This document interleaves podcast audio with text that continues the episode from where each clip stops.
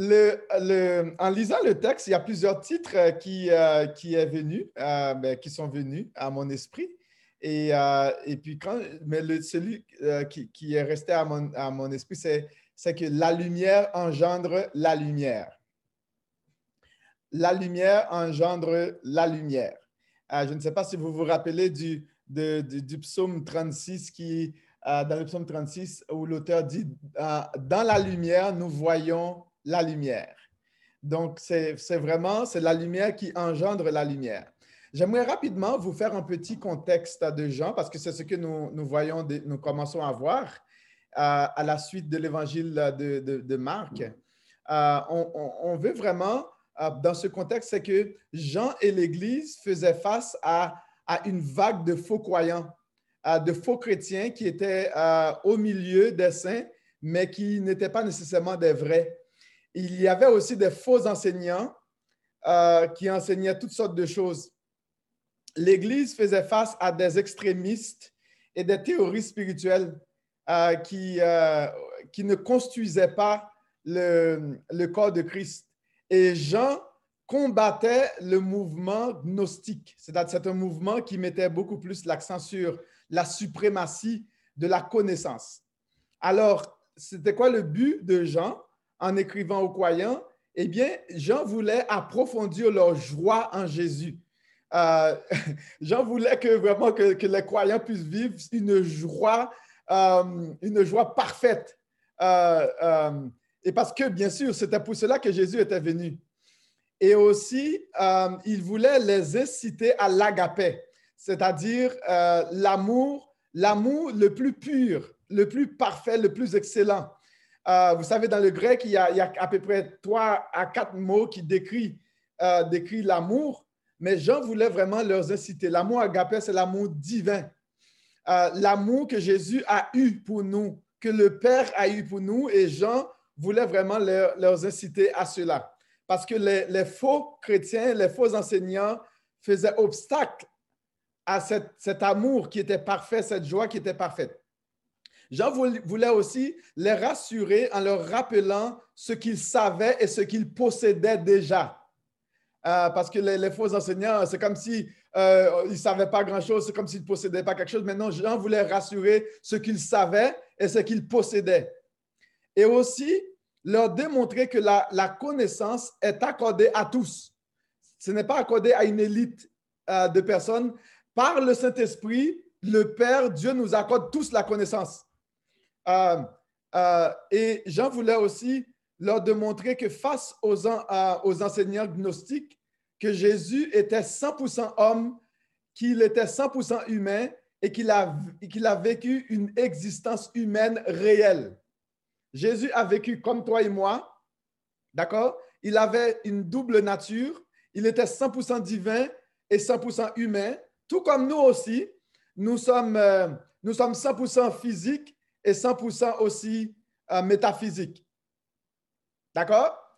Euh, Jean voulait réfuter l'erreur gnostique qui rendait la piété insignifiante parce que ces personnes élevaient la connaissance à un niveau tellement haut, mais qui diminuait la, pureté, la sainteté. Or, nous savons que euh, sans la sainteté, sans la sanctification, il est possible, il est impossible de, de voir Dieu. Euh, Jean aussi voulait confirmer et affirmer que la pratique du péché est absolument inadmissible pour l'enfant de Dieu. L'enfant de Dieu ne peut pas pratiquer le péché, bien que euh, l'enfant de Dieu pêche, parce que nous vivons encore dans, dans, la chair, dans un corps charnel, mais nous ne pouvons pas pratiquer de manière continuelle le péché. Donc, pour Jean, c'était vraiment absolument inadmissible. Donc, euh, quels étaient un peu les enseignements des faux, des faux, euh, des faux euh, chrétiens, les, enseignements gnostiques? Eh bien, dans leur pensée, Christ n'était qu'une apparition de Dieu. son humanité n'était pas une réalité. il croyait dans la suprématie de la connaissance. il méprisait l'amour fraternel et la communauté des croyants. L'élite gnostique se croyait bon il se croyait bon parce que euh, ils prônaient une certaine connaissance, euh, des choses comme ça. Euh, pour eux, le Christ entra en Jésus lors de son baptême et le quitta avant sa mort. Donc, c'était un peu ça leur pensée. C'était vraiment, c'était fou, là. c'était fou la pensée de ces gens-là de l'époque. Et puis, ils étaient aussi indifférents face à la sainteté et aussi à une conduite digne de Jésus. Pour eux, l'esprit est bon, le corps est mauvais. Donc, pour eux, c'est l'esprit qui est bon, le corps est mauvais. Euh, quand j'étais jeune, donc ça veut dire que si le corps est mauvais, on peut faire du n'importe quoi avec le corps, mais l'esprit est bon, mais c'est ça qu'il faut quand même euh, travailler. Vous voyez, ils étaient cohérents avec leur pensée de la suprématie de la connaissance, l'esprit est bon, corps est mauvais. Et quand j'étais jeune, j'avais entendu quelqu'un qui, qui disait que moi, moi, je suis chrétien du milieu jusqu'en haut. Mais du, milieu jusqu'en bas, je ne suis pas chrétien. Bon, c'est-à-dire que c'est comme si le corps est, bon, on peut faire du n'importe quoi. Mais il y, a, vous allez, il y toutes sortes de folies. Hein. Donc, euh, euh, et aussi, pour eux, ils étaient impensables qu'un Dieu esprit et infiniment bon puisse habiter dans un corps matériel foncièrement mauvais, parce que eux, le corps était foncièrement mauvais. D'accord? Donc, c'est l'esprit qui était bon et le corps est mauvais. Et jusqu'à aujourd'hui encore, il y a beaucoup qui, euh, prônent un peu l'idée que le corps est mauvais. Euh, et Jean, Jean qu'est-ce que Jean va dire? Jean va vraiment euh, introduire sa lettre en disant que nous l'avons entendu de nos oreilles, nous l'avons vu de nos yeux, nous l'avons contemplé de nos sens et nos mains l'ont touché. Ce n'est pas pour rien que Jean, il va dire que regarde là, nos doigts là, nos mains là, C'était pas juste une apparition comme ça, là, mais nous l'avons touché, nous l'avons expérimenté. Ah, nous l'avons contemplé de nos sens, nous l'avons vu de nos yeux, nous l'avons entendu de nos oreilles. Et Jean va faire euh, euh, euh, appel aux choses tangibles, concrètes pour décrire sa vie avec Jésus. Et il va vraiment rendre témoignage. Il va dire que vraiment, cette vie, nous vous l'annonçons pour que vous soyez en communion avec lui. Euh, on ne peut pas être en communion avec juste un esprit comme, ça, là. Mais vous voulez être... Bon, bien sûr qu'il y a des gens qui peuvent le dire, le faire, mais, mais la vraie communion, c'est une communion réelle, concrète, là. Ce n'est pas euh, dans les airs, là. Vous comprenez? Euh, il voulait leur dire aussi que nous vous l'annonçons pour que vous soyez en communion, c'est-à-dire en association avec nous. Euh, que, vous, que nous puissions vivre ensemble, euh, non seulement avec lui, mais aussi avec son Père et euh, dans le but que votre joie soit parfaite comme notre joie est parfaite. Donc, il veut, Jean voulait leur présenter une vie réelle. Ce n'est pas une vie, une vie qui est, que je pourrais dire juste comme ça, une idée, une idéologie, mais une vie réelle. Une vie concrète, une, communion, une association, lien concret, comme un vrai lien, nous le vivons aujourd'hui. Donc, mais qu'est-ce que pour que les, euh, Jean va établir sa base, sa base vraiment, il va tisser un peu, un peu je pourrais dire, son, toile, de, toile de fond pour montrer que sur, sur quelle base est-ce qu'on va vraiment nous tenir pour avancer, pour avoir cette communion, pour avoir cette joie parfaite, pour avoir cette vraie connaissance et puis aussi pour vivre la vraie vie en Jésus. En fait, c'est quand même, Jean nous présente un aspect pratique du salut. C'est vraiment l'aspect pratique du salut. Donc, Jean va commencer par nous dire que dans le verset, euh, le verset 5, euh, que Dieu est lumière. Dieu est lumière. Il dit que la nouvelle que nous avons apprise de lui et que nous vous annonçons, c'est que Dieu est lumière et qu'il n'y a, a point en lui de ténèbres. Donc, la, première, la base fondamentale pour ta foi, pour ma foi, pour cette euh, euh, koinonia, c'est-à-dire cette relation, cette association, c'est de savoir que Dieu est lumière et qu'il n'y a pas de ténèbres en lui. Donc, euh, la lumière est synonyme de vie, de vérité et de vie. Donc, quand on parle de lumière, on parle de vie, on parle de vérité, on parle des faits, on parle des choses concrètes et tangibles. On ne parle pas d'une idée, la farfelue. On ne parle pas d'un concept dans les airs, une philosophie, euh, juste une pensée. On parle du, vécu, de la réalité. Euh, euh, la lumière est ce qui est bon, ce qui est pur, et ce qui est vrai et ce qui est sûr. Quand on dit que Dieu est lumière, cela veut dire qu'il est parfait, qu'il est saint et qu'il est vrai. La lumière est étroitement liée à la vérité en ce qu'elle révèle ce qui est bon et ce qui est mal. Elle fait une nette distinction entre le vrai et le faux. À partir du moment où il y a lumière quelque part, nous sommes en mesure de faire une distinction. Si par exemple vous vous trouvez dans une chambre fermée, euh, sans lumière, et que dans cette chambre, il y a des trésors à l'infini. Il y a des richesses que vous ne pouvez même pas imaginer. Mais le fait que la chambre est fermée et qu'il n'y a pas de lumière, vous ne savez pas quoi choisir.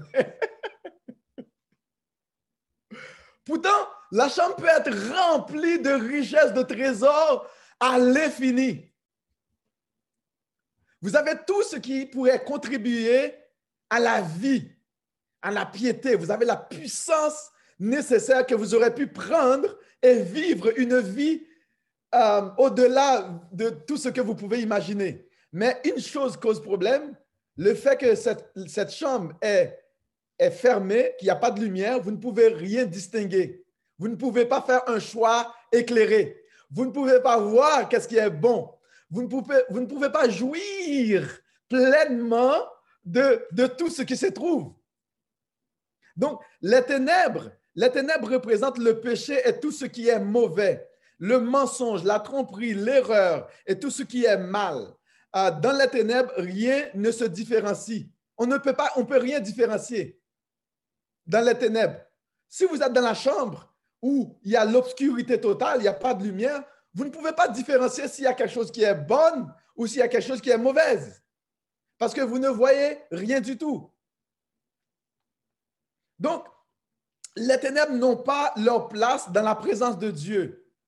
Euh, si nous voulons avoir une belle communion, une belle association avec Dieu, nous devons faire le choix de ne pas marcher dans les ténèbres, mais de marcher dans la lumière, parce que Dieu est lumière. Donc, Dieu veut non seulement, non seulement que Dieu est lumière, et cette lumière va engendrer la lumière. Donc, vous vous rappelez de Jésus, vous êtes la lumière du monde. Vous êtes le sel de la terre. Pourquoi est-ce que vous êtes la lumière du monde? Parce que vous avez été, vous êtes rentré en contact avec la lumière et la lumière a fait naître en vous la lumière et qui fait de vous lumière. C'est important. Et tant qu'on n'est pas en contact avec la vraie lumière, on ne peut pas être lumière. Imagine que dans cette chambre encore, euh, soudain, la lumière, il y a une lumière dans la chambre. Et vous êtes en mesure de voir tout ce qui se trouve dans la chambre. Qu'est-ce que vous allez faire? Vous allez choisir. Vous avez la possibilité de choisir, de vivre pleinement. Eh bien, c'est ça la lumière. La lumière apporte vie. D'ailleurs, euh, même les plantes pour la nourriture ont besoin de lumière pour produire les fruits. Donc, c'est pour cela qu'on dit que la lumière est synonyme de vie. Là où il y a la lumière, il y a la vie, il y a la production, il y a le progrès, il y a l'avancement. Vous savez que quand le, monde a commencé à produire l'électricité, c'est là qu'on a fait face à une, révolution extraordinaire au niveau économique, au niveau de la qualité de la vie sociale, à partir du moment où il y avait la lumière. On peut travailler le jour comme la nuit parce qu'il y a de la lumière quand il y a l'électricité, euh, ça fonctionne. Et si un jour vous n'avez pas d'électricité, bien là, tout ce que vous avez dans votre, dans votre réfrigérateur, si vous avez par exemple euh, euh, deux jours, vous passez deux jours sans lumière, eh bien, qu'est-ce qui arrive? Tout commence à pourrir dans votre réfrigérateur. Vous, vous voyez, la lumière, c'est vie, c'est la vie, ça conserve. Et, et Jean nous dit que Dieu est lumière. Et il n'y a pas de ténèbres en lui. Et qu'est-ce que cela implique? Le fait de savoir que Dieu est lumière. Bien, dans, au verset 6, verset 7, Jean nous dit, si nous disons que nous sommes en communion avec lui et que nous marchions dans la lumière, nous mentons et nous ne pratiquons pas la vérité. Verset 7, mais si nous marchons dans la lumière, comme il est lui-même dans la lumière, nous sommes mutuellement en communion et le sang de Jésus, euh, son Fils, nous purifie de tout péché. Voyez ce que Jean dit? Si nous disons que nous sommes en communion, c'est-à-dire en association, c'est-à-dire nous sommes euh, en lien. Moi, je pourrais dire que euh, Enzo et Fabienne sont en communion, ils sont en association. Je pourrais dire que euh, Martin et Yannick sont en association, en communion, et vous constituez une, une bulle familiale en, en parfaite harmonie, une sphère où tout le monde grandit avec une joie, même si on n'est pas parfait. Est-ce que vous comprenez? Donc, on est en lien. Donc, Jean est en train de nous dire que si nous, Dieu est lumière et que nous sommes en communion avec lui et que la lumière est synonyme de vérité et de vie et que nous marchions dans les ténèbres, il y a quelque chose qui ne marche pas. Et donc, vous voyez, vous voyez un peu la réponse que Jean va donner aux faux, aux faux docteurs, aux faux enseignants qui prétendaient que, ben, regarde, là, si euh, on, peut être en communion avec Dieu, mais on peut quand même marcher dans, les ténèbres. Mais ça ne marche pas. Un croyant qui est en association avec Dieu ne peut pas marcher. Vous comprenez? Marche. Quand on dit de marcher, on parle de vivre on peut peut-être passer à un moment donné dans un endroit où il n'y a pas de lumière, mais on ne peut pas rester là-dedans. C'est impossible. Nous ne pouvons pas prétendre être dans une communion avec Dieu et marcher dans les ténèbres. Ceux qui pensent que le corps est mauvais et sans valeur marchent dans l'erreur. Ceux qui pensent que le corps, l'esprit est bon, le corps est mauvais, marchent dans le mensonge parce que marche dans l'erreur et marche dans les ténèbres, parce que tout ce que Dieu a fait est bon. C'est le péché qui est mauvais. C'est l'usage que l'on fait avec le corps qui peut être mauvais. Et c'est le péché qui, corrompt notre esprit et notre corps. Mais Dieu a créé toutes choses bonnes. Le corps comme l'esprit sont bons. Ils ont une grande valeur aux yeux de Dieu. Et s'ils n'avaient pas une grande valeur aux yeux de Dieu, Dieu n'aurait pas euh, passé son temps à venir envoyer son Fils pour nous racheter. Personne ne peut prétendre être croyant et vivre dans l'immoralité. L'immoralité sous, sous toutes ses formes. Il est impossible d'aimer Dieu et vivre ou jouir du péché. On ne peut pas jouir le, dire qu'on est en association, en communion avec Dieu et jouir du péché en même temps. Ça ne marche pas. Et Jean nous dit que, mais si nous marchons dans la lumière, c'est parce qu'il y a quelque chose qui avait été fait. C'est que le sang de Jésus nous a purifiés de tous nos péchés. Le sang de Jésus nous purifie de tout péché dans le sens que Jésus est mort à notre place à la croix afin de payer la dette de nos péchés et qui est venu, qui est cette lumière qui nous a éclairés, qui nous a montré que nous étions dans les ténèbres et qui nous a permis de faire un choix éclairé, qui a éclairé notre intelligence, qui a éclairé notre sens, qui nous a régénérés et qui nous a donné une vie nouvelle. Grâce à cela, nous pouvons ainsi continuer à bénéficier, c'est-à-dire grâce à la foi en lui, nous pouvons continuer à bénéficier de la faveur du Père par la foi en Jésus. Dieu nous pardonne gracieusement à cause de notre foi en lui. Jésus a obéi parfaitement au commandement du Père à notre place, chose qui était impossible à la chair. Jésus l'a accompli pour nous. De cette manière, il nous a situés, il a pris notre place alors que nous étions ténèbres. Il a pris notre place, il nous a mis dans la lumière et il a pris notre place à la croix pour nous éclairer, pour nous pardonner. Il est l'agneau de Dieu qui ôte le péché du monde à cause de son obéissance et son humiliation. Il a pris notre humiliation à sa place pour que nous puissions jouir du, de l'honneur, du bonheur. Et lorsque nous nous consacrons entièrement à Christ, nous nous identifions à lui. Nous nous identifions à sa mort. Sa mort devient notre mort. Sa vie devient la nôtre. Sa justice devient la nôtre. Sa perfection devient la nôtre. Il a payé le prix pour nos péchés. Son sang nous purifie de cette manière de tous nos péchés. Comme Christ est ressuscité des morts, nous aussi, nous serons ressuscités pour une vie nouvelle. Et bien sûr, déjà, Dieu a ressuscité notre intelligence.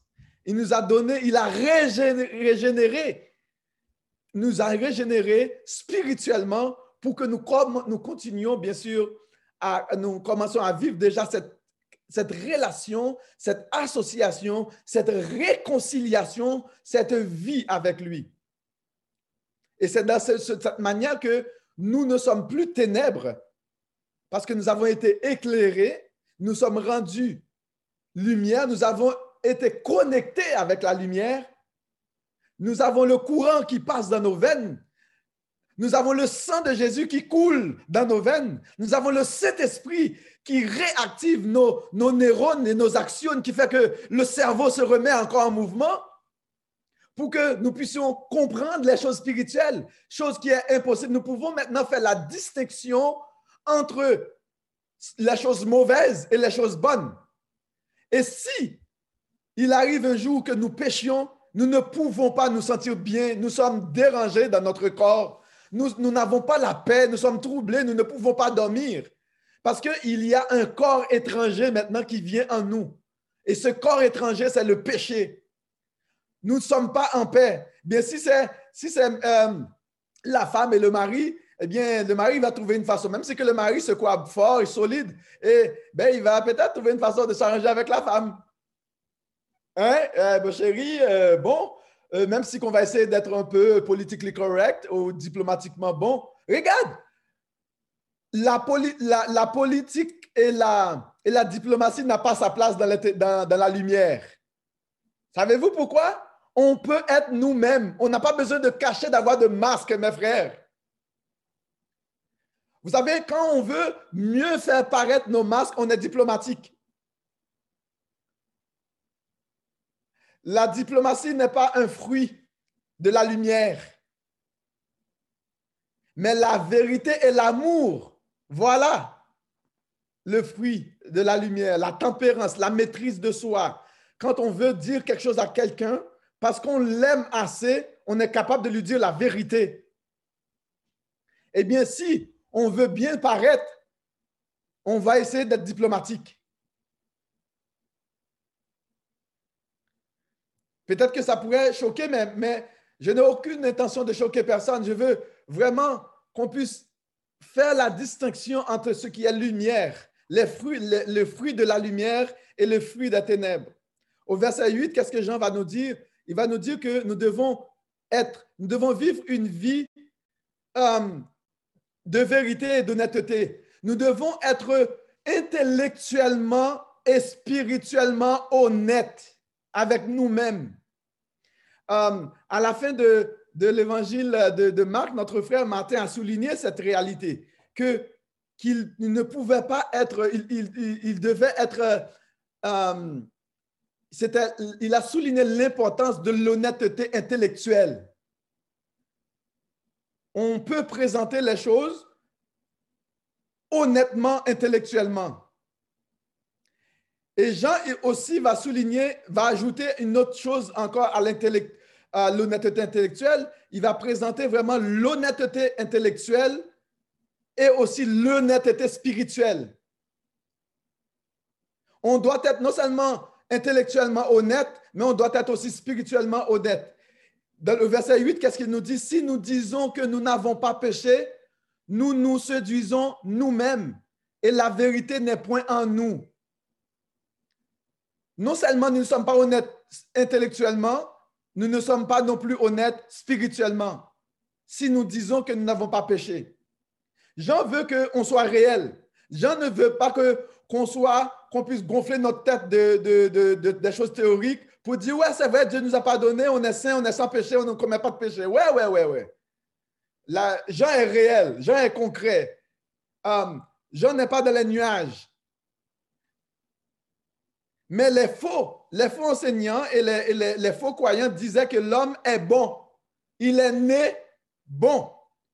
Il niait ainsi l'impact du péché sur, sur la nature de l'homme et sur nos comportements. D'accord? Donc, la confession, alors que la, le fait de reconnaître qu'on est, on, on, pêche, pas parce que Dieu nous a pardonné de nos péchés, mais on peut, ah, le fait qu'on vit encore dans, ce monde imparfait, ben, il peut arriver qu'on pêche. Mais qu'est-ce qui arrive quand on, on dit que l'homme est bon et que on nie l'impact du péché sur la nature pécheresse? C'est-à-dire que les, ces faux enseignants-là, dans leur tête, l'homme n'a pas une nature pécheresse.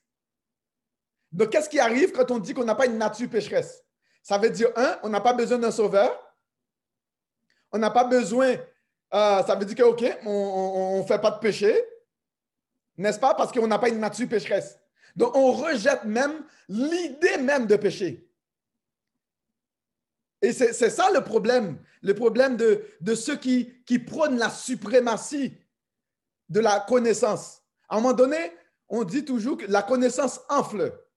Quand on a trop de connaissances dans notre tête, à un moment donné, on devient fou. On n'est pas capable de voir la réalité en face. Et Jean veut qu'on voit la réalité en face. Parce que la réalité est qu'il n'y a personne qui peut prétendre dire que le péché n'a pas un effet sur sa nature ou sous même son comportement. Parce que si le péché, on était bon, si la société était bonne, sans péché, on n'aurait pas eu ce problème que nous sommes en train de vivre maintenant. Autant de difficultés que nous vivons aujourd'hui, on n'aurait jamais fait face à ces difficultés-là. Eh bien, la confession, quand il dit que si nous nous confessons, qu'est-ce qui arrive? C'est que la confession vise à enlever la barrière que le péché dresse entre nous et Dieu. Donc, on doit nous confesser. Cela nous permet d'admettre nos torts et nos lacunes afin d'obtenir guérison réparation et rétablissement. D'accord? Donc, la confession est une preuve de notre niveau d'humilité et d'honnêteté intellectuelle et spirituelle. Je dis qu'un chrétien qui ne, confesse pas sa péché n'est pas honnête spirituellement, il n'est pas honnête intellectuellement. Et aujourd'hui, aujourd'hui, on voit rarement des chrétiens qui demandent pardon à Dieu pour leurs péchés on voit rarement des églises qui demandent pardon à Dieu pour leurs péchés. Alors que même les psaumes nous disent que même les justes pêchent. Job offrait des sacrifices à chaque fois parce qu'il se disait dans sa tête, peut-être que ses enfants ont péché contre l'Éternel. Même, lorsque lui qui était un homme intègre, il n'y avait pas un homme aussi intègre que Job cet homme qui était intègre, qui se détachait du mal, qui craignait Dieu, il offrait continuellement des sacrifices pour le péché. Et nous, nous n'avons plus à offrir de sacrifices, mais nous pouvons, bien sûr, garder le principe d'aller devant Dieu et demander pardon afin que Dieu nous restaure, nous lave, nous purifie, nous rétablit, pour que nous puissions jouer parfaitement la communion avec Dieu. Donc, la personne qui croit, qui craint, ne veut absolument pas blesser Dieu et ses enfants. La personne qui craint Dieu ne veut pas le, blesser. Dieu veut que qu'on soit honnête. Dieu veut qu'on vive, qu'on soit non seulement intellectuellement honnête, qu'on soit émotionnellement honnête. Il veut aussi qu'on soit spirituellement honnête avec nous-mêmes. selon les faux croyants, les faux enseignants, les êtres humains n'ont pas d'inclinaison naturelle vers le péché. Ouais, ouais, ouais. Imagine, pour eux, l'être humain n'a pas d'inclinaison naturelle vers le péché. Ouais, ouais, ouais, ouais. Il suffit entre toi et moi, soyons honnêtes, là, regardons les gens autour de nous. D'accord? Et, Jean va nous dire que nous devons marcher dans la confession. Nous devons toujours marcher dans la confession. Ce n'est pas lorsqu'on on se on confesse une fois et c'est fini. Verset 9, qu'est-ce que ça nous dit? Il dit, si nous confessons nos péchés, il est fidèle et juste pour nous les pardonner et pour nous purifier de toute iniquité.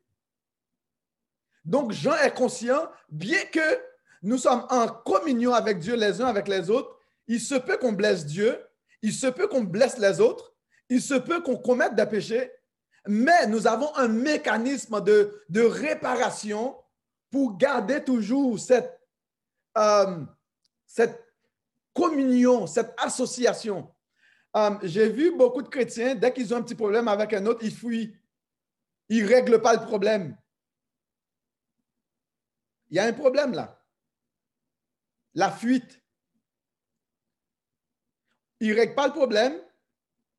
Euh, et ils vivent avec la, relation brisée. Il n'y a pas de réconciliation, il n'y a pas de communion.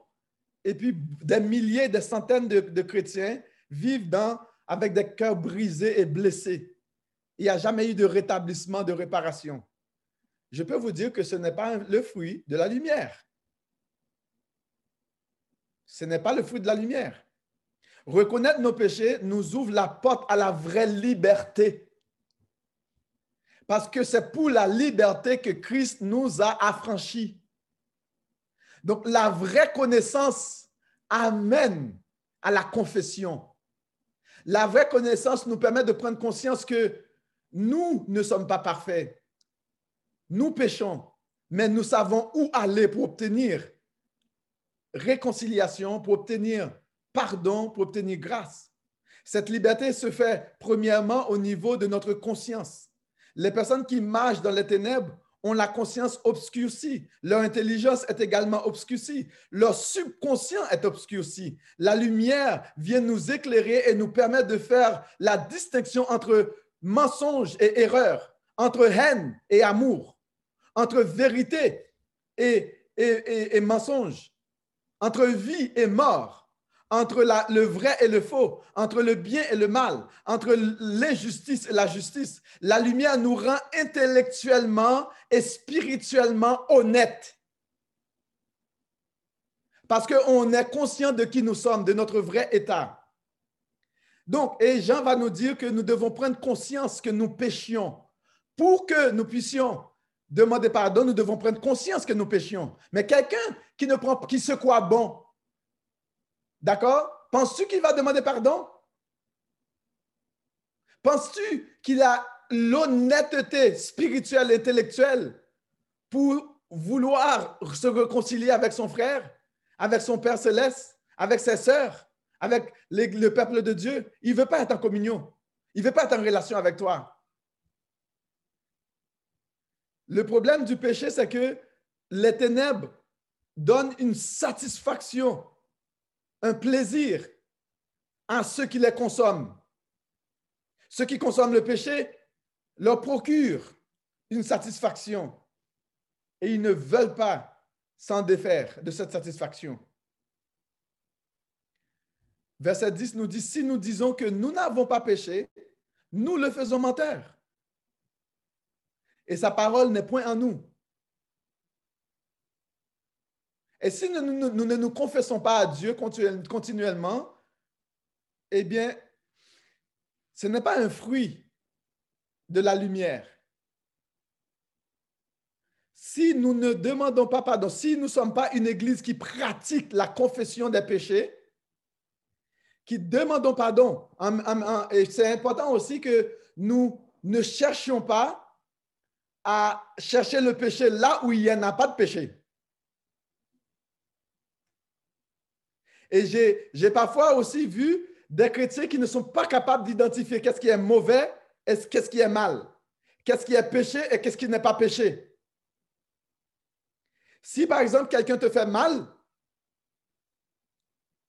alors si quelqu'un t'a fait mal à toi, ce n'est pas à toi de demander pardon.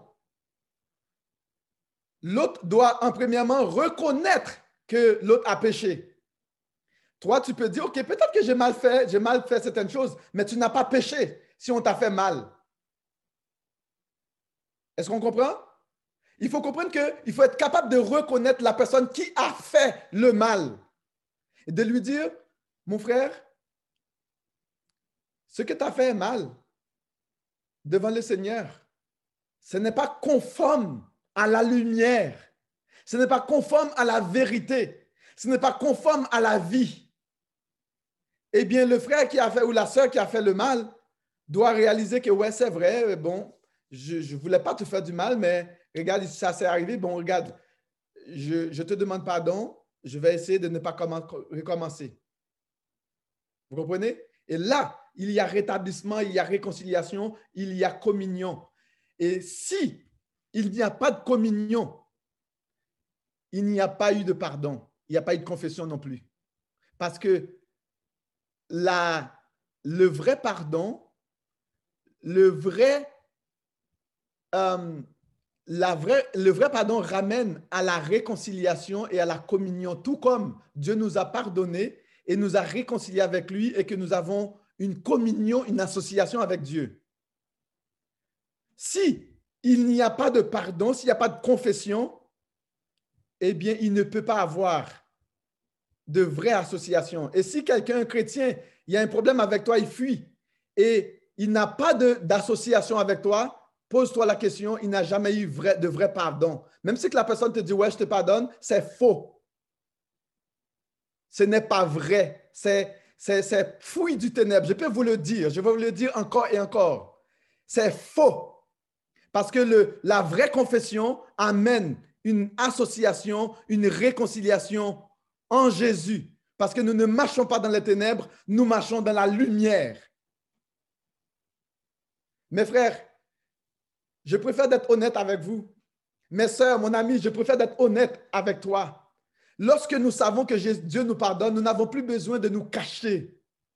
Nous n'avons plus besoin d'avoir honte. Pour conclure, Dieu est lumière. Cela implique que si nous sommes en communion avec lui, nous devons marcher dans la lumière. Cela implique que nous devons mener une vie de vérité, d'honnêteté intellectuelle et spirituelle. Nous devons être intellectuellement honnêtes et spirituellement honnête avec nous-mêmes. Nous devons vivre dans la lumière et vivre dans la lumière, c'est marcher dans la confession et prendre conscience que nous ne sommes pas parfaits et nous devons briser la barrière que le péché dresse entre nous et Dieu et les uns aux autres. Pour finir, c'est aussi prendre conscience que nous péchions à chaque jour. Même le juste le plus, le plus juste des justes pêche. À plus forte raison, nous, qui ne sommes pas toujours justes. Nous ne pouvons pas dire que nous n'avons pas péché, que nous, n'avons, nous ne pouvons pas dire que nous n'avons pas besoin de nous confesser. Vous savez, je vous parle comme ça parce que je prends conscience que Dieu veut nous préparer, veut nous, nous demander à, à vivre une vie de sanctification dans le but de nous qualifier à ce que nous puissions rentrer en possession pour que nous puissions participer à la nature divine même de Jésus. Et à cause de cela, je me dois de vous le dire tel que je vous dis présentement. Et ça, là, on appelle ça tough love, mes frères et sœurs. Ça, c'est, je n'ai peut-être pas de richesse à vous offrir, je n'ai pas rien à vous offrir, mais c'est ce que je peux vous offrir. Et je sais que c'est le vrai amour qu'on a à vous offrir. C'est ça le vrai amour en Jésus. C'est ça la vraie liberté que la, que la bonne nouvelle nous amène. Que le Seigneur puisse te bénir.